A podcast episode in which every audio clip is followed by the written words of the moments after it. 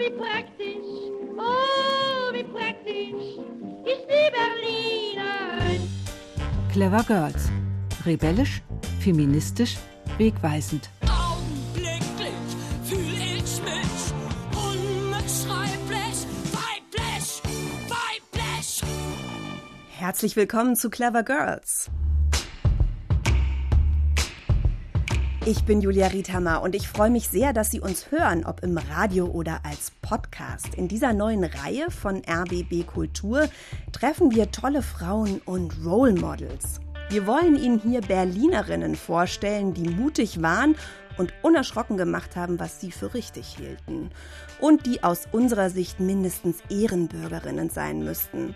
Denn von 121 Berliner Ehrenbürgerinnen sind gerade mal sieben Frauen. Wir finden, das müssen mehr sein. Darum stellen wir Ihnen jede Woche eine Frau vor, die Großes geschafft hat und von der wir uns vielleicht was abschauen können. Eine, die aus unserer Sicht unbedingt dazugehört, ist Marie Marx. Marie Marx wurde 1922 in Berlin geboren und sie war die erste Frau, die sich als Karikaturistin in der Tagespresse einen Platz erobert hat. Sie hat für die SZ Vorwärts, die Taz und viele, viele mehr gezeichnet. Und sie ist quasi in eine doppelte Männerdomäne vorgedrungen, in den Journalismus, der in den 60er Jahren ja fast rein männlich war. Und sie hat sich noch was getraut, nämlich komisch zu sein. Witze sind ja traditionell Männersache und Frauen waren lange die, die zugehört und mitgelacht haben. Oder es wurde eben über sie gelacht. Komik hat immer was mit Macht zu tun. Heute geht es bei den Clever Girls um die Frauen, die sich trauen, lustig zu sein und damit um die Frage, wie witzig dürfen Frauen heute sein? Wo stoßen Komikerinnen und Comiczeichnerinnen an gesellschaftliche Grenzen des Humors? Und was sagt das über unsere Gesellschaft?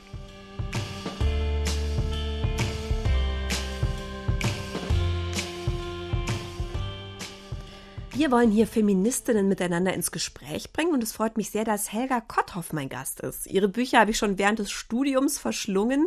Das Gelächter der Geschlechter ist der Titel ihres Klassikers über Frauen und Humor. Helga Kotthoff ist Professorin für Sprachwissenschaft an der Uni Freiburg und von dort ist sie uns jetzt auch telefonisch zugeschaltet. Hallo, Frau Kotthoff. Ja, hallo, Frau Riethammer. Frau Kotthoff, in welchen Zusammenhängen ist Ihnen denn Marie Marx begegnet? Gibt es irgendwas, was Sie mit ihr verbinden, ganz speziell? Ich habe jetzt in meinem Bücherregal geguckt und gesehen, dass mir 1980 mein damaliger Chef an der Uni Konstanz schöne Aussichten geschenkt hat. Auf jeden Fall fand ich das Buch schon ganz, ganz toll, sehr witzig, tolle Zeichnungen, thematisch sehr vielfältig, auch schon ganz viele feministische Karikaturen drin, zum Beispiel so ein Standesbeamter, der ein einen alten Mann und eine junge Frau traut und sagt, und nun darf ich Sie zu Ihrer reizenden jungen Frau beglückwünschen und dann wieder der Standesbeamte und ein älteres gleichaltriges Paar. Ich meine, ich traue Sie gern, aber haben Sie sich das auch gründlich überlegt, Herr Mayer? Also solche Karikaturen hat Marie Marx schon vor den 80er Jahren angefertigt und uns diese Mischung aus Aufklärung, Kritik und Heiterkeit wunderbar aufs Papier gebracht. Jetzt haben Sie schon eine Zeichnung so schön beschrieben. Was würden Sie denn sagen, warum lässt sich ausgerechnet am Humor so viel auch über die Machtverhältnisse in unserer Gesellschaft, also auch den Machtverhältnissen zwischen Männern und Frauen ablesen? Das mhm. zeigt ja diese Karikatur ganz toll. Ja, finde ich auch. Also ich denke, zunächst mal ist das die Perspektive auf die Welt. Und die Perspektive auf die Welt hat ja immer mit den eigenen Erlebensbereichen zu tun. Marie Marx hatte ja fünf Kinder. Und von Anfang an äh, war dieses Thema Leben mit Kindern bei ihr ja ganz im Vordergrund. Das ist es irgendwie auch geblieben, aber sie hatte immer eine große thematische Vielfalt, also hat sich auch mit Berufsverboten und Städtebau beschäftigt und so weiter.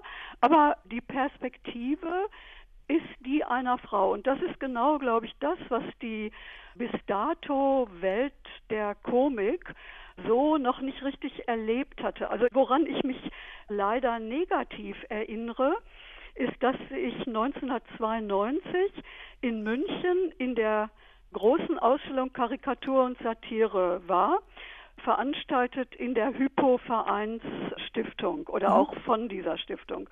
Untertitel Fünf Jahrhunderte Zeitkritik und ich traute meinen Augen nicht. Fünf Jahrhunderte Zeitkritik wurde da vorgestellt und es fehlten sämtliche Frauen. Da war also Claude Wichpot und F.K. Wächter und Hans Traxler und so weiter. Die waren alle unter sich als Karikaturisten. Es war weder Marie Marx dabei, noch Franziska Becker. Hallo, Frau Becker. Hallo, Frau Kotter. noch Claire Bretéché. Und diese Stiftung wollte der Karikatur zu Ansehen verhelfen. Also wollte ihr die hohen Weihen der Kunst geben. Da Das haben ist- Frauen gestört. Das ist sicher symptomatisch, Frau Kotthoff, dass Frauen in so einer Ja. Ausstellung nicht vorkommen. Jetzt haben Sie es schon verraten. Mein zweiter Gast ist ja eine solche Frau, die unbedingt auch in dieser Ausstellung hätte zu sehen sein müssen, nämlich Franziska Becker. Toll, dass Sie dabei sind. Sie sind uns aus Köln zugeschaltet. Hallo. Ja, genau. Vielen Dank, ja, dass ich dabei sein darf. Ich möchte Sie trotzdem kurz vorstellen, Franziska Becker. Sie gehören zu den bekanntesten Cartoonistinnen dieses Landes, als Zeichnerin für die Emma, aber auch für Titanic, Stern, Psychologie heute und auch für Tageszeitungen. Und als Marie Marx im Dezember 2014 gestorben ist, da haben Sie in der Emma einen ganz persönlichen Nachruf geschrieben. Darin steht, ich zitiere Sie mal, ohne dich bin ich so wahrscheinlich auch nicht denkbar. Was hat denn Marie Marx für Sie zum Vorbild gemacht? Ja, das Witzige ist, dass die Marie kenne ich als Baby, ihr Nickname. Die war die Kinderfreundin meiner äh, Schwiegermutter, meiner damaligen Schwiegermutter, die auch Berlinerin war. Das heißt, ich kannte die schon als Freundin von Roswitha Fröhlich und habe sie öfter getroffen. Und meine allererste Ausstellung mit ihr war in Heidelberg in der Stadtbibliothek, also von ihr, wo ich als Besucherin, als junges Mädchen war. Da hatte sie vor allem die Stadtbaupolitik von Heidelberg aufs Korn genommen. Und das war ganz toll. Und äh, sie ist ja eher so ein burschikoser Typ gewesen. Sie war einfach auch eine tolle Erscheinung. Also dieses wunderschöne Gesicht und ihre rotzige Berliner Art, ihre Kodderschnauze, das hat mir sehr imponiert. Und natürlich, genau wie Frau Kotthoff gesagt hat, ein Vorbild zu haben und dass jemand vorkommt in der Riege der vielen Männer als Malerin, als Künstlerin, als Kantonistin, ist natürlich unglaublich wichtig. Haben Und Sie- insofern hat sie mich bestärkt, halt, das auch später zu machen. Ja. Sie beide haben sich also persönlich gekannt, aber jetzt noch mal ganz kurz, damit wir alle auch auf dem gleichen Stand sind, Ja. stellt meine Kollegin Michaela Gericke Marie Marx noch mal kurz vor. Die beiden haben sich hier in Berlin im Jahr 2002 getroffen. Wache, hellblaue Augen, weißer Bubikopf, schlanke Figur. In Berlin wurde sie geboren. Ihre Eltern waren entschiedene Gegner der Nazis. Marie Marx sah ihren Vater wütende Karikaturen von Hitler und Goebbels zeichnen. Und sie selbst zeichnete ihre ersten Karikaturen im Arbeitsdienst auf einem Bauernhof in Süddeutschland. Wir wurden ja Arbeitsmeiden genannt. Und da gab es also welche, die glühende, Narzissen hießen, hießen sie ja, ja, waren. Und äh, die, die habe ich schon karikiert, so, so für den Hausgebrauch. Und sie hat sich denen verweigert, die sie vereidigen wollten im Arbeitsdienst für den Nationalsozialismus. Nach dem Krieg suchte sie ihre Schwester, von der sie wusste, dass sie in Heidelberg untergekommen war. Sie fand sie und blieb 1948. Ihr Architekturstudium in Stuttgart hatte sie schon im Krieg abbrechen müssen. Jetzt, bereits Mutter von zwei Kindern, gestaltete sie als Grafikerin Plakate für Veranstaltungen im Film- und im Jazzclub, für die Soldaten des Headquarters in Heidelberg und für die Studenten. Da habe ich äh, eben für diese Clubs gearbeitet, wenig Geld gekriegt und, und aber irgendwie man war ja unheimlich bescheiden und die Mieten waren billig. Wir lebten sowieso in einer Dachbude, ja, also allesamt. Mir hat Spaß gemacht, dass, dass diese Sachen in jeder Studentenbude hingen. Nicht? Und, ich, also in Heidelberg war ich schon bekannt, ja, weil ich eben die gesamte Werbung für den Filmclub und für, den, für diesen Jazzclub gemacht habe. Aber es war keine große Verdienstquelle. Die hatten natürlich ganz, ganz wenig Geld. Ne? Aus einer großen Verdienstquelle konnte sie schöpfen, nachdem sie von einem Amerika-Aufenthalt zurückgekehrt war.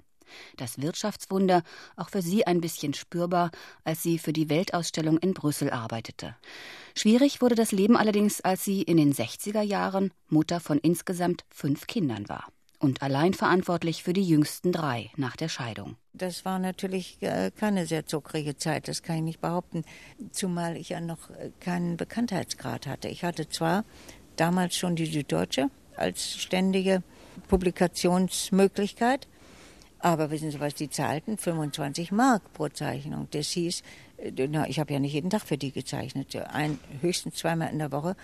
Ja, dann kamen andere Zeitschriften dazu, der Zeitung und so. Und dann habe ich auch für den Vorwärts äh, immer einen, der viel, viel besser zahlte, der Vorwärts. Und es war übrigens auch interessant. Ähm, ich war die erste Frau, die die da äh, engagiert haben, bei der Süddeutschen natürlich auch. Und ich wusste, dass also mein Vorgänger, der hatte pro Karikatur, allerdings Titelseite, die ich dann nachher auch gemacht habe, hat der immer 1000 Mark gekriegt und ich kriegte 800. Und dann habe ich gesagt, wie haben wir denn das da? Ja, sie hätten den Mut gehabt, eine Frau und so, jetzt sollte ich mal ganz stille sein. Ich war auch stille, denn 800 Mark fest, wenigstens für drei Jahre, jede Woche zu haben, war ja schon eine Wucht, nicht? Mehrere Zeitungen am Tag hatte sie zu lesen, musste immer informiert sein, das war das Wichtigste. Unter Zeitdruck zu arbeiten war für sie kein Problem, es spornte sie an. Und die Themen lagen ihr ohnehin am Herzen. Frühwarnzeichnerin wurde sie auch genannt, weil sie gesellschaftlich brisante Themen schon früher aufgriff als andere. Umweltzerstörung und Aufrüstung, Atomindustrie, Arbeitslosigkeit und Bildungsnotstand, um nur einige zu nennen. Zu Anfang war natürlich dieser Wunsch, nie wieder Krieg hm? und nie wieder sowas wie die Nazis. Die Frauenthemen, die kamen sehr, sehr viel später. Die habe ich so zwischendrin reingeschummelt und eigentlich ohne einer Frauenbewegung anzugehören. Aber zum Beispiel ein Blatt, da war wieder mal eins dieser berühmten SS-Treffen, die ja heute noch stattfinden, leider. Dieses eine fand in Nesselwang statt und da kommt ein Doppel-S natürlich schon entgegenzeichnerisch mit dem SS, ja. Und da sind da so zwei Öko-Freaks, ein Mann und eine Frau.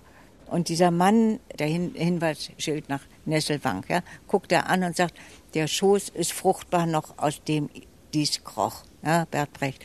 Und die Frau dreht sich zu ihm um und sagt, wieso Schoß? Ja? Das Zeichnen, sagt Marie Marx. Das ist natürlich mein Lebenselixier und ich bedauere, dass ich also jetzt in der letzten Zeit so wenig dazu gekommen bin und bin dann immer, ja, wie will man sagen, meine Seele glättet sich sofort in dem Moment, wo ich am, am Tisch sitze und was produziere, obgleich ich es immer wieder neu lernen muss, wenn ich eine lange Pause gemacht habe. Also das fließt mir nicht aus der Feder, keineswegs, sondern ich muss da richtig mich wieder dran pirschen, nicht? Wenn, ich, wenn ich länger nichts gemacht habe. Frau Korthoff, Marie Marx war eine Pionierin in ihrem Fach. Sie war in Deutschland die erste Frau, die für Tageszeitungen gezeichnet hat. Warum hat es überhaupt so lange gedauert, bis in die 60er Jahre? Komik ist ja eine Sicht auch auf die Gegenstandsbereiche. Und das ist machtvoll, weil es auch Emotionen berührt. Also es berührt den Intellekt, es berührt Emotionen, es hat eine Perspektive auf die Welt. Das alles zusammen macht das zu einem sehr mächtigen Akt. Und diese politische Dimension, also die Welt durchschauen, das war so gigantisch, dass sie eben erst mal 25 Mark dafür gekriegt hat, bis die Presse sich daran gewöhnt hatte, dass Frauen das erstens auch können und dass die Frauen auch die Themen, ihre Themen einbringen wollen, ihren Alltag mit seinen belachenswerten Seiten präsentieren Aber warum, wollen. Also es ist ja, ja. Warum hat man das Frauen so lange nicht zugetraut? Das ist in allen Gesellschaften so, dass es diese Ideale der Zurückhaltung gibt. Im Westen waren das Ideale der Dame, also bis zu Beginn der 60er Jahre wurden Damen in Etikette, Fibeln dazu angehalten, in gemischter Gesellschaft nur ja nicht mit der Darbietung eigener Witze hervorzutreten. Sie sollten angenehm lachen, also nicht so schenkelklopfend, sondern angenehm, mit lachen. wenn der Herr etwas zum Besten gab. Mhm. Also quasi in der Rezeption die Witze des Herrn vergrößern, Mhm. Aber nicht irgendwie da selber Applaus haben wollen. Das gehört eben auch dazu. Das muss ja wahrgenommen werden. und es muss gelacht werden und Lachen ist die Art des Applauses, die wir haben wollen bei Witz und Karikatur. Schon auch ein Durchschauen der Verhältnisse, aber das geht ja mit Amüsement auch einher. Und mhm. insgesamt passte das nicht zu dem Platz auf den hinteren Bänken, der ja für die Frauen vorgesehen war. Schon wenn ich einen Witz erzähle, dann bin ich ja außerordentlich hörbar und sichtbar. Das war also nicht comme il faut und genauso die Karikatur ist ja irgendwo eine Art gezeichneter Witz. Das war eben auch nicht comme il faut. Man mhm. wollte wissen, wie die Herren bestimmte Aspekte der Weltlage sehen, aber nicht wie eine Frau, die mit fünf Kindern zu Hause in Heidelberg sitzt, wie die die Weltlage mhm. sieht. Ich habe noch so ein ganz gutes Beispiel für diese Sichtbarkeit. Also es gibt eine Zeichnung von Marie Marx, da stehen zwei Männer vor einer Justitia-Statue, die ja schon länger sichtbar ist. Und da sagt der mhm. eine, und was, wenn Justitia Feministin ist? Und dann sagt der andere, malen Sie die Teufelin mal nicht an die Wand, Kollege. Ja, genau, ja, genau. Also eigentlich ist es ja so, wenn man Witze auseinander nimmt, dann sind sie meistens nicht mehr lustig. Aber mich würde doch interessieren, können Sie uns zum Beispiel an dieser Zeichnung nochmal erklären, wie funktioniert dieser Witz?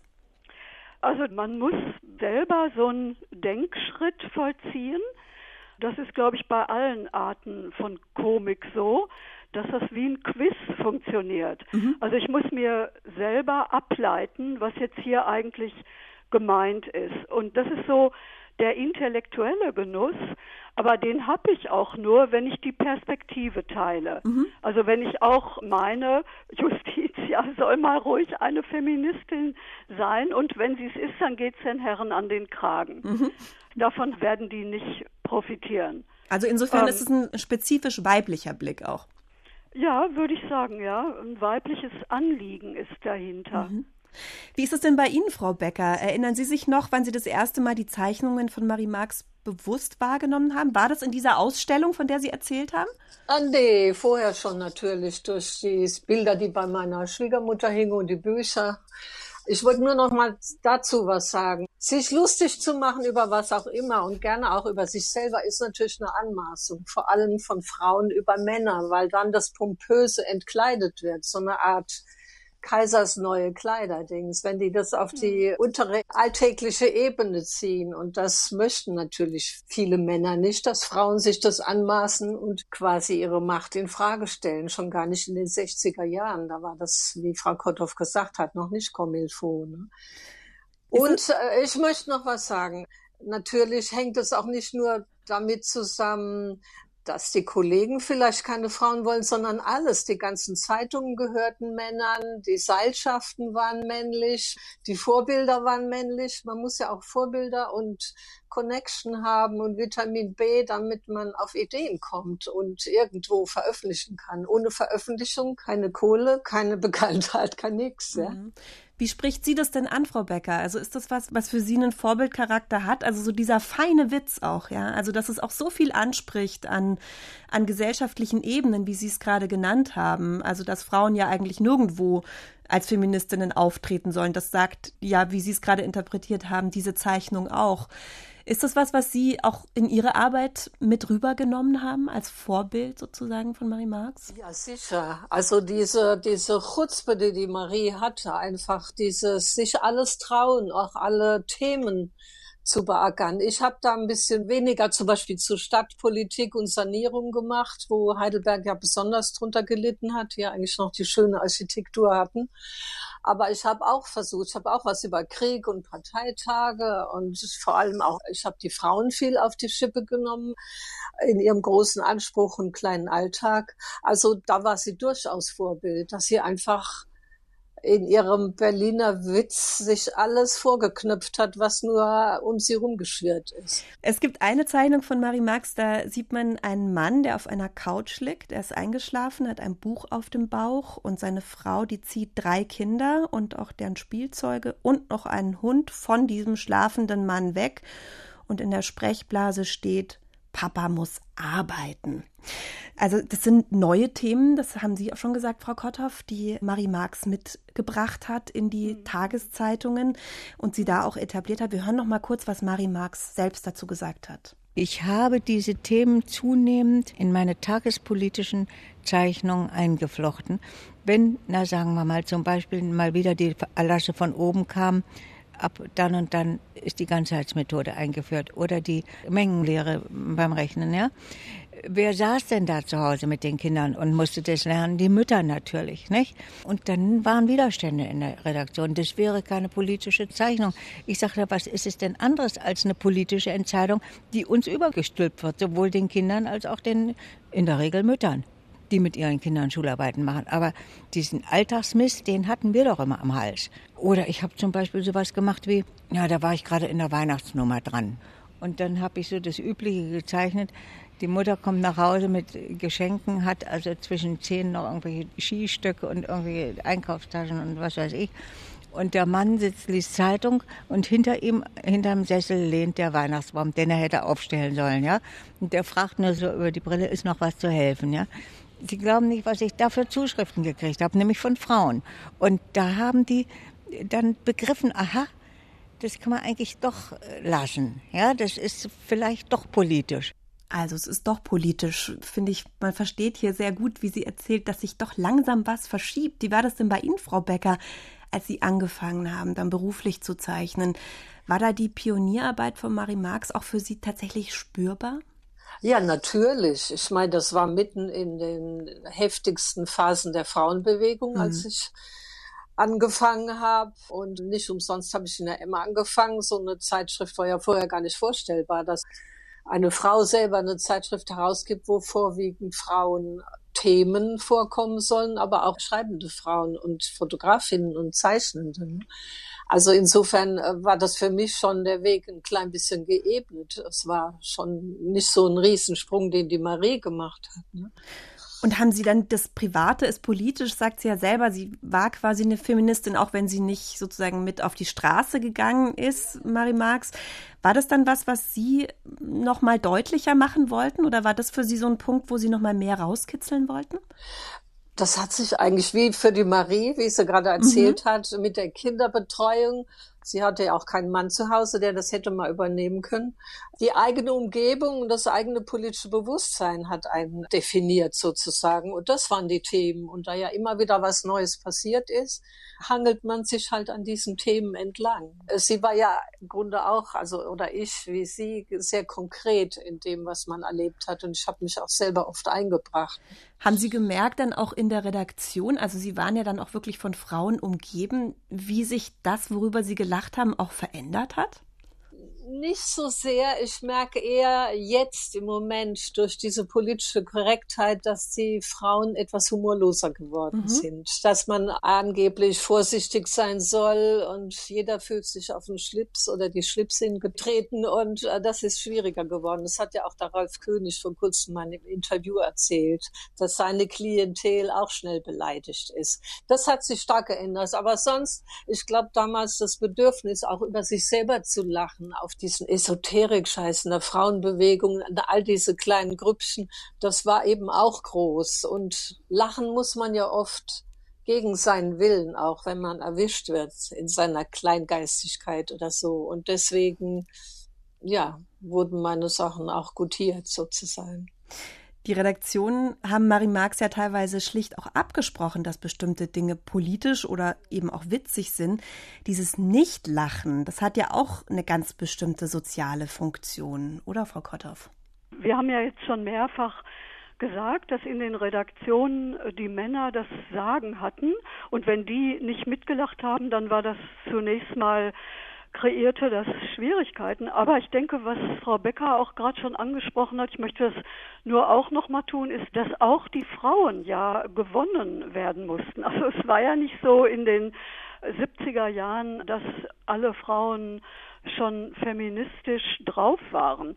Und ich glaube, dass sowohl Marie Marx, also mit diesen Schulthemen und Kindererziehung und so weiter, sie hat sehr viele Frauen gewonnen, die überhaupt dann auch erlebt haben, aha, ich kann es ja mal überhaupt deutlich wahrnehmen, dass er den Weihnachtsbaum noch immer nicht geschmückt hat und dergleichen mehr. Auch die Widersprüche, was die Frau Becker gerade angesprochen hat, das war, ich habe auch Emma gelesen in den, glaube 80er Jahren und fand das auch toll bei Franziska Beckers Cartoons, dass die Widersprüche, mit denen wir leben, auf der einen Seite ein wahnsinniges Bewusstsein, auf der anderen Seite hinkt der Alltag aber hinterher. Das haben wir ja gebraucht, über unsere eigenen Widersprüche auch lachen zu können. Aber wir waren eben im Vordergrund. Und ich finde, das, das ist etwas, was mit Marie Marx wirklich angefangen hat. Und dadurch, dass sie eben so eine große Themenvielfalt hatte, konnte sie auch ganz unterschiedliche Kreise als Publikum gewinnen. Sie war die erste Frau nach dem Krieg, die in Deutschland politische Karikaturen in Tageszeitungen veröffentlicht hat. Und zu Beginn ihrer Karriere hat Marie Marx die Tatsache, dass sie eine Frau war, zumindest in ihren Zeichnungen erstmal verschleiert. Ich habe immer M. Marx. Mache ich übrigens heute noch, aber damals ganz bewusst. Jetzt eigentlich ja, manchmal mit Marie Marx und so. Außerdem wissen Sie jetzt, dass M. Marx äh, ich bin und eine Frau bin.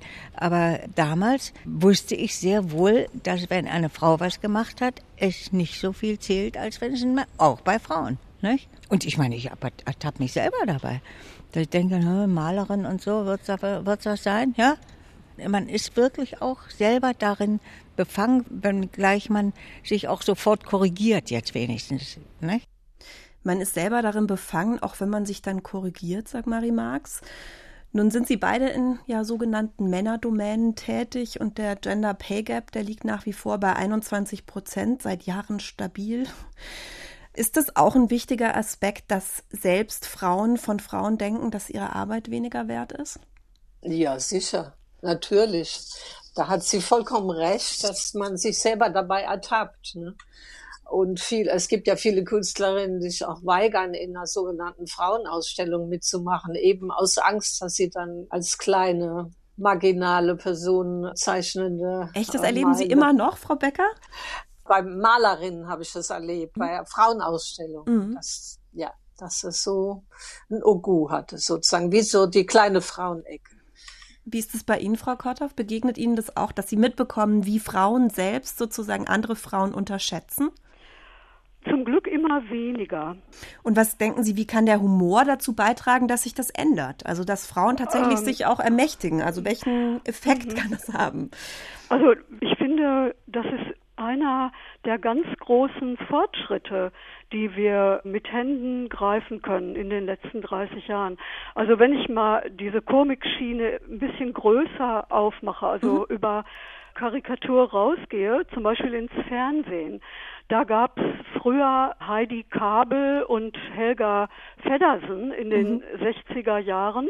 Und wenn wir uns das heutige Panorama angucken, also es gab also erstmal sehr viel feministischen Humor im Fernsehen, nicht sehr viel, aber Misfits und Maren Kräumann und so weiter, die haben da ja auch Wege geebnet und heute haben wir ein großes Panorama von äh, Monika Gruber über Caroline Kebekus und so weiter. Die machen jetzt ungefähr ein Drittel der Fernsehkomik aus. Da hat sich ganz gravierend etwas geändert und ich würde sagen auch bei Frauen. Frauen lachen heute gerne mit Frauen und viele Männer auch. Und das war ich kenne die Studien. In den 60er Jahren gab es Witzstudien und Männer und Frauen fanden Witze lustiger, wenn eine Frau in dem Witz eine auf den Hut kriegte. Also wenn sie die Zielscheibe des Witzes war. Das ist heute nicht mehr so. Da haben sich Gefühlslagen verändert. Wie das verdanken wir unter anderem Marie Marx. Sie haben es gerade schon angesprochen, Frau Kotthoff. Es hat sich einiges verändert in der letzten Zeit. Allerdings, am 2. Oktober wird der Deutsche Comedy-Preis vergeben. Und als diese Liste der Nominierten bekannt gegeben wurde, da twitterte die Autorin Juliana Becker, muss man auch erstmal schaffen. In der Comedy-Preis-Kategorie Podcast sind mehr Thomas Schmitz nominiert als Frauen. Mhm. Die Kategorien, die nicht äh, sowieso geschlechtlich unterschieden sind, die sind ganz eindeutig von Männern dominiert bei mhm. diesem Preis. Warum gehen Sie trotzdem davon aus, dass sich da was verändert hat? weil ich es im historischen Vergleich sehe. Mhm. Wenn ich mir das Abendprogramm in der Programmzeitschrift angucke, dann war da früher fast keine Frau und heute sind da sehr viele Frauen. Von Idel Beida mit ihrer Gillette-Eiche über Mhm. Lisa Koss bis Cindy aus Marzahn von Ilka Bessin. Die Rolle hat sie jetzt vor ein paar Jahren schon wieder aufgegeben und Anke Engelke ist noch irgendwie aktiv und, und, und Christine Prayon in der Wochenschau. Also ich möchte dieses erstmal sehen. Ich möchte sehen, dass in den letzten 30 Jahren da irre viel passiert ist. Und dann kann ich natürlich, komme ich auch zu dem Schluss, dass ein Oliver Welke, also wir könnten eine Olivia Welke mal durchaus gebrauchen, eine Moderatorin auch von solchen äh, Late-Night-Shows. Also da sehe ich zum Beispiel ein großes Manko. Ich kann mir auch, auch Böhmermann, der jetzt mit seinem Twitter-Buch absolut in allen Feuilletons gefeiert wird, da würde ich auch denken, Frau Böhmermann würde so nicht gefeiert und wird auch so nicht gefeiert. Warum Ähm, ist das denn so? Also warum ist diese, also bei Böhmermann muss man vielleicht noch kurz auch erklärend sagen, dass es einen Eklat gab, dass sozusagen die FAZ ein Interview mit ihm geplant hatte und das veröffentlicht werden sollte in der Sonntags-FAZ. Das wurde nicht veröffentlicht. Stattdessen hat dann Herr Böhmermann das Interview über Twitter veröffentlicht und man versteht eigentlich nicht so ganz, warum es nicht einfach gedruckt wurde. Es wurde jetzt dadurch ein Riesenhype aus diesem Interview und dementsprechend auch sozusagen für das Buch an eine große Werbetrommel gerührt. Warum können Sie sich jetzt sowas für eine Frau nicht vorstellen? Doch, das kann ich mir für eine Frau vorstellen. Aber zunächst mal, ich finde es toll, wie der Böhmermann so auf allen Klaviaturen gleichzeitig spielt und mit Twitter arbeitet und dann, wenn ein Interview mit ihm nicht gedruckt wird, dann geht er auf der Stelle in die Offensive. Zum Glück kann ich mir Frauen vorstellen, die das so auch machen, aber im großen Vergleich machen sie es seltener so, nach wie vor. Aber ich glaube, es geht mehr um diese Domäne eines Humors, der eben auch also von den höchsten Etagen des Feuilletons auch gewürdigt werden muss. Also Humor muss immer gewürdigt werden. Aber da bleibt eben so eine Machtdimension auch drin. Also in der Presse sind es eben auch bestimmte Kreise, die da anspringen müssen. Und die springen bei Böhmermann stärker an als meinetwegen bei Caroline Tebekus oder Maren Kräumann oder wem auch immer. Aber immerhin springen sie heute überhaupt schon an. Eine Sache würde mich auch noch interessieren. Sie haben 2005 geschrieben, dass zwei Dinge nicht besonders gut zusammengehen, wenn es um Frauen und Humor geht, nämlich gutes Aussehen und humorvoll sein. Sie haben sich damals auf Anke Engelke vor allem bezogen. Warum gibt es da einen Widerspruch? Na, das war mir in der Presse einfach aufgefallen, dass es überall hieß, schon in der Zeit der Wochenschau, wo Engelke ja ihre ersten Erfolge gefeiert hat und dann später bei Lady Kracher, dass unglaublich oft darauf eingegangen wurde, die Frau hat ja Witz und dann sieht sie auch noch gut aus. Es war wohl lange Zeit die Haltung, dass die Frauen Witz haben, die es irgendwie nötig haben. Also wenn Frau sonst durch ihr Äußeres die Aufmerksamkeit nicht erregt, dann darf sie Witz haben. Und damit haben einige Komikerinnen eben auch aufgeräumt. Aber die Presse sprang da drauf an. Eine hübsche Frau und jetzt ist sie auch noch komisch. Aber die springen auch an, wenn die Frau nicht entsprechend so aussieht, wie die Modezeitschriften es wollen. Das wird dann auch kommentiert. Aber bei Gerhard Polt oder Woody Allen wurde nie kommentiert, wie die aussehen. Das ist einfach außen vor. Die werden in ihrer Attraktivität nicht wahrgenommen, wie wir das von Politikern auch kennen. Zum Glück hat das auch abgenommen. Also Merkel hat das ja geschafft mit ihrem immer sehr ähnlichen Kleidungsstil, diese ganze Schiene der Kommentierung ihres Äußeren wirklich abzuschaffen. Franziska Ja. Becker, wie nehmen Sie das denn wahr? Wie gucken Sie auf diese Also ich muss noch mal lustige Frauenwelt? Ich muss aber eine Lanze für Loriot brechen, denn der, seine Cartoon-Sendung und später dann die Dinger, der hat ja die Evelyn Hamann und die war ja kongenial, die war ja mindestens so witzig und so knallkomisch und so unhübsch, dass man sich's nur denken konnte. Und die war einfach, die hat auch äh, was bewirkt, ne? Dass ein großartiger Komiker, wie er eine Frau findet, die auch super zu ihm passt als Gegenspiegel. Ja? Aber hat sie sich wirklich emanzipieren können von ihm? Also war sie nicht so eine Art, heute würde man sagen, Sidekick? Für nee, Loriot? Sie, nein, nein, das ist eine völlige Unterschätzung. Also ohne sie ist Loriot nur halb so komisch. Das, das denke ich, so. Das denke ich auch, aber die Karlstadt wurde auch immer ja. so ein Status zugeschrieben, ja. neben Karl Valentin. Ja, das stimmt, weil sie natürlich auch oft Kinder oder untergeordnete Texte hatte oder so, ja. Aber die entdeckt man ja nicht umsonst auch heute erst als völlig eigenständige Komikerin. Ja? Liesel Karlstadt ja meinen Sie jetzt? Mhm. Genau, hat man ja auch als Vorbild gebraucht.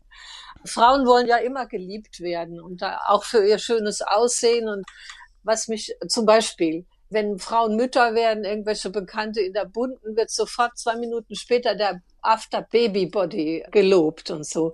Und Frauen fallen halt selber manchmal noch in das Muster, ja, gefallen zu wollen und schön sein zu wollen und dafür gepriesen zu werden. Und? Aber ich finde, sie haben es inzwischen auch gemerkt, dass das alles Quatsch ist, ja.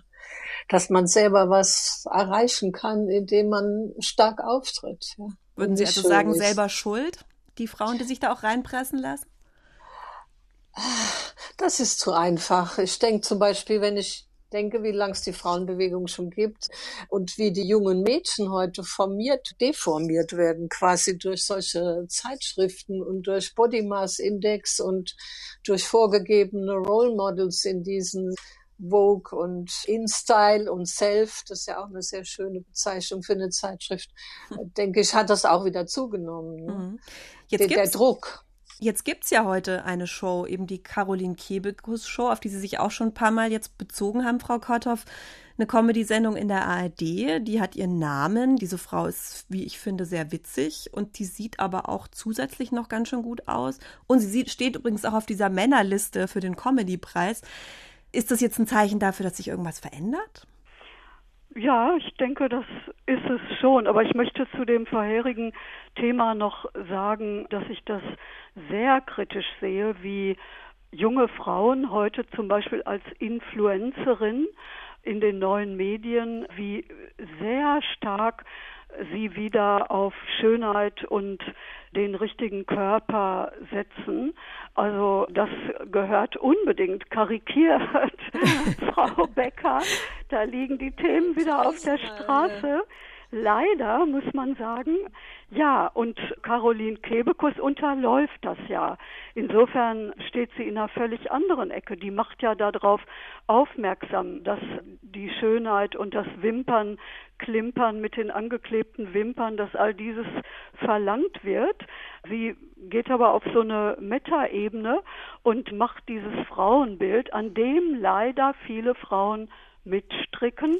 Sie macht das sichtbar. Ich glaube, deshalb wird sie auch so angefeindet auf Facebook. Ja.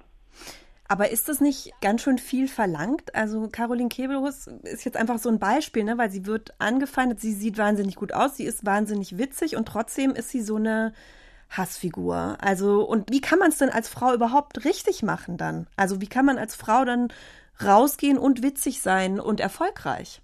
Kann man okay. ja. Die Caroline Kebekus ist ja sehr erfolgreich. Auch andere, Monika Gruber oder so, mhm. oder Lisa Eckert, die sind ja wahnsinnig erfolgreich und sind äh, stilistisch sehr eigenartig. Und das ist das Gute, dass wir diese große stilistische Vielfalt haben.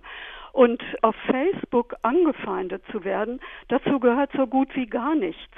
Mhm. Also es kann dann sehr bedrohlich werden, ja, das ist sehr, sehr übel, aber Caroline Kebekus kann diese unterschiedlichen Aspekte ja vereinigen und hört mit ihrem provokanten Humor und auch einem Humor, der mal unter die Gürtellinie geht. Das war ja auch was, was die Dame also auf gar keinen Fall durfte. Sie durfte erstens keine Witze erzählen und schon gleich dreimal keine Sexwitze. Aber seit vielen Jahrzehnten inzwischen erzählen Frauen auch Sexwitze und Kebekus macht sowas auf der Bühne. Die mhm. macht auch so traditionelle Pupswitze.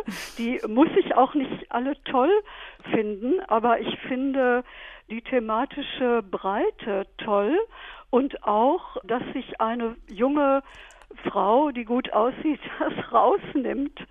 Ja. Ich finde ja auch toll und ein tolles Zeichen inzwischen. Das sieht man jetzt, es gibt ja im Internet grauenvolle Sachen wie Facebook und Beschimpfung und Twitter und so weiter. Aber inzwischen es gibt ja sehr viel mehr äh, Freizeithumoristen, zum Beispiel die Influencerinnen. Es gibt ein sehr komisches Twitter- oder Instagram-Auftritt, glaube ich, von einer Mutter, die ihre Influencer-Tochter verarscht nach Strich und Faden und in ihrem leicht dicklichen Körper mit scheußlichen Unterwehrs diese völlig absurden Körperverdrehungen nachmacht und die hat Millionen Follower. Ja, also das gibt's auch und das ist irgendwie auch ein gutes Zeichen, dass man die Idioten auch entlarvt oder die hohen Herrschaften auch klein kriegt durch zum Beispiel die Memes, die über den Präsident Trump kommen. Also die Leute fühlen sich auch animiert, selbst Humoristen zu sein. Das finde ich ehrlich gesagt ganz lustig. Ja. Auch eine Frau übrigens, ne? Die den ja, ja, klar. Präsident Trump da mimt. Ja, ja. Aber mich würde auch noch interessieren, an welchen Stellen denn Frauen, die eben sich im Humorfeld bewegen, wo sie auch an Grenzen stoßen, Frau Becker. Also gibt es denn Grenzen, ja, die Ihnen manchmal auffallen? Für einen selber gibt es nur Grenzen, die man nicht darstellen kann. Es gibt natürlich politisch Grenzen. Ich bin ja selber letztes Jahr angefeindet worden wegen meiner anti-islamistischen Zeichnungen. Genau, Sie ähm, haben vor einem Jahr vielleicht ganz kurz den ja. Hedwig-Dom-Preis bekommen und da gab es einen großen Shitstorm. Damals hat die ja, Autorin ja. und Journalistin Sibel Schick, die war eine der ersten, die sie angegriffen genau. hat und die nannte sie eben islamfeindlich und rassistisch ich habe mir das aufgeschrieben, ganz kurz. Sie hat da geschrieben, alle dürfen kritisiert werden und man darf über alle spotten. Aber wenn es um Gruppen geht, die diskriminiert werden, ist die Grenze zwischen Kritik und Diskriminierung schmal. Nach Sibyl Schicks Meinung haben sie eben sozusagen eine Gruppe von Frauen zusätzlich attackiert oder denen eins mitgegeben, die eigentlich schon mehrfach diskriminiert sind. Können Sie das irgendwie ich dem folgen? Überhaupt, nein. Nee. Das ist einfach dumm, weil ähm, es ging überhaupt nicht um Islam, der interessiert mich gar nicht. Es ging um die islamistische Einschränkung von Frauen, ja? Und ich sehe die auch gar nicht als unterdrückte Gruppe so sehr, denn der Islamverband ist ziemlich stark hier. Nur weil jetzt Rechtsradikale auf diesen anti-islamischen Zug springen, muss ich mich nicht zurückhalten zu kritisieren, was ich auch immer für kritisierungswürdig halte. Sonst fange ich ja an, selber ideologisch ein Messer im Kopf zu haben und dann kann man den Beruf auch lassen. Eine Frau muss auch so einen Shitstorm mal aushalten können. Ich denke, dass sich damals die Kritik vor allem in diese Richtung bewegt hat, dass ähm, es da, dass da sozusagen Islamismus und Islam auch sich gefährlich nahe kommen in der Kritik. Und dass sozusagen dadurch Frauen, die Muslima sind, sozusagen tendenziell als Islamistinnen stigmatisiert werden könnten oder zumindest dieses Vorurteil in diese Richtung gestärkt werden könnte und dass die Frauen da im Moment eh schon eher drunter zu leiden haben. Also ich vermute, dass es in diese Richtung gehen sollte. Ja, das glaube ich auch, aber ich finde das auch nicht so toll, wenn es immer heißt, Frauen leiden ja eh schon. Also Frauen leiden in dieser Rolle und in jener Rolle. Und der Humor ist ein souveräner Akt. Und das haben wir alle bitter nötig. Das hat schon Sigmund Freud immer rausgestellt. Der Humor hat auch diese Kraft der Selbstbefreiung und auch Humor auf eigene Kosten. Den sieht Freud als den souveränsten Ausdruck von Humor. Nun ist das immer eine Kontextfrage. Also wenn ich mich als Chefin laufend nur über mich selber lustig mache vor meinen Mitarbeitern und Mitarbeiterinnen, dann darf ich mich nicht wundern, wenn das auch meine Autorität irgendwie ankratzt. Leider gibt es auch Chefinnen, die sich so gebärden. Also das heißt, ich brauche immer sehr viel Aufmerksamkeit für den Kontext. Nun geht es ja in unserer Sendung um Vorbilder. Frau Becker, wir haben über viele Aspekte gesprochen, die Marie Marx und ihren Humor und ihre Zeichnungen ausgemacht haben. Sie waren Vorbild für Sie. Aber was nehmen Sie sich denn vor? Womit wollen Sie denn Vorbild sein? Ich wollte überhaupt nie ein Vorbild sein. Ich habe auch überhaupt keinen pädagogischen Impetus. Letzten Endes ist es der Wille, seinen Senf zum Zeitgeschehen dazuzugeben. Und wenn man dann dadurch, indem man sich was traut, und ich habe mich ja auch einiges getraut, und Marie Marx erst recht als einsame Säule in der Dunkelheit, in der männlichen Dunkelheit, dann ist das Vorbild genug, ob man jetzt mit allem übereinstimmt oder nicht. Und was ja. würden Sie einer jungen Zeichnerin raten, wenn die jetzt gerade erst anfängt? Ich würde raten, lerne, lerne, lerne, übe, übe, übe. Versuch, ähm, jetzt gibt's ja das Internet, da können sich viele einfach selbst schon mal reinstellen, auf einen täglichen oder wöchentlichen Comic auf ihre Website stellen und versuch einfach immer wieder auch eine breite Öffentlichkeit zu finden. Mhm. Und äh, folge deinen eigenen Vorgaben. Also sei so frech wie möglich, sei so unverschämt wie möglich und bring die Sachen auf den Punkt. Und da ist dann vielleicht wirklich, dass ich doch was Pädagogisches will. Da Lachen anarchistisch ist und man auch unfreiwillig lacht manchmal über sich selber, über Dinge, die einen sonst nicht so bewegen, bewirkt es was im Inneren wahrscheinlich auch. Mhm. Ja. Was wollen Sie Ihren Studierenden mitgeben, Frau Korthoff? Den eigenen Kopf zu behalten, ihn einzusetzen und auch zu behalten und die Verhältnisse im Auge behalten und auch kritisch sehen und so ein bisschen Kampfgeist. Ja. Vielen Dank. Vielen Dank an meine Gäste, an Helga Kotthoff, Professorin für Sprachwissenschaft an der Uni Freiburg und an die Cartoonistin Franziska Becker. Danke für die anregende und auch ein bisschen meinungsstarke Diskussion und für Ihre Gedanken. Liebe Hörerinnen und Hörer, schön, dass Sie dabei waren. In unserer nächsten Podcast-Folge geht es um Edith Peretz, eine Netzwerkerin der ersten Stunde. Und wenn Sie keine der Folgen verpassen wollen, dann abonnieren Sie Clever Girls doch einfach in der Audiothek und über iTunes. Oder schauen Sie auf unsere Internetseite rbbkultur.de slash clevergirls. Ich bin Julia Riedhammer und die Redakteurin dieses Podcasts ist Dörte Tormellen. Tschüss, machen Sie es gut.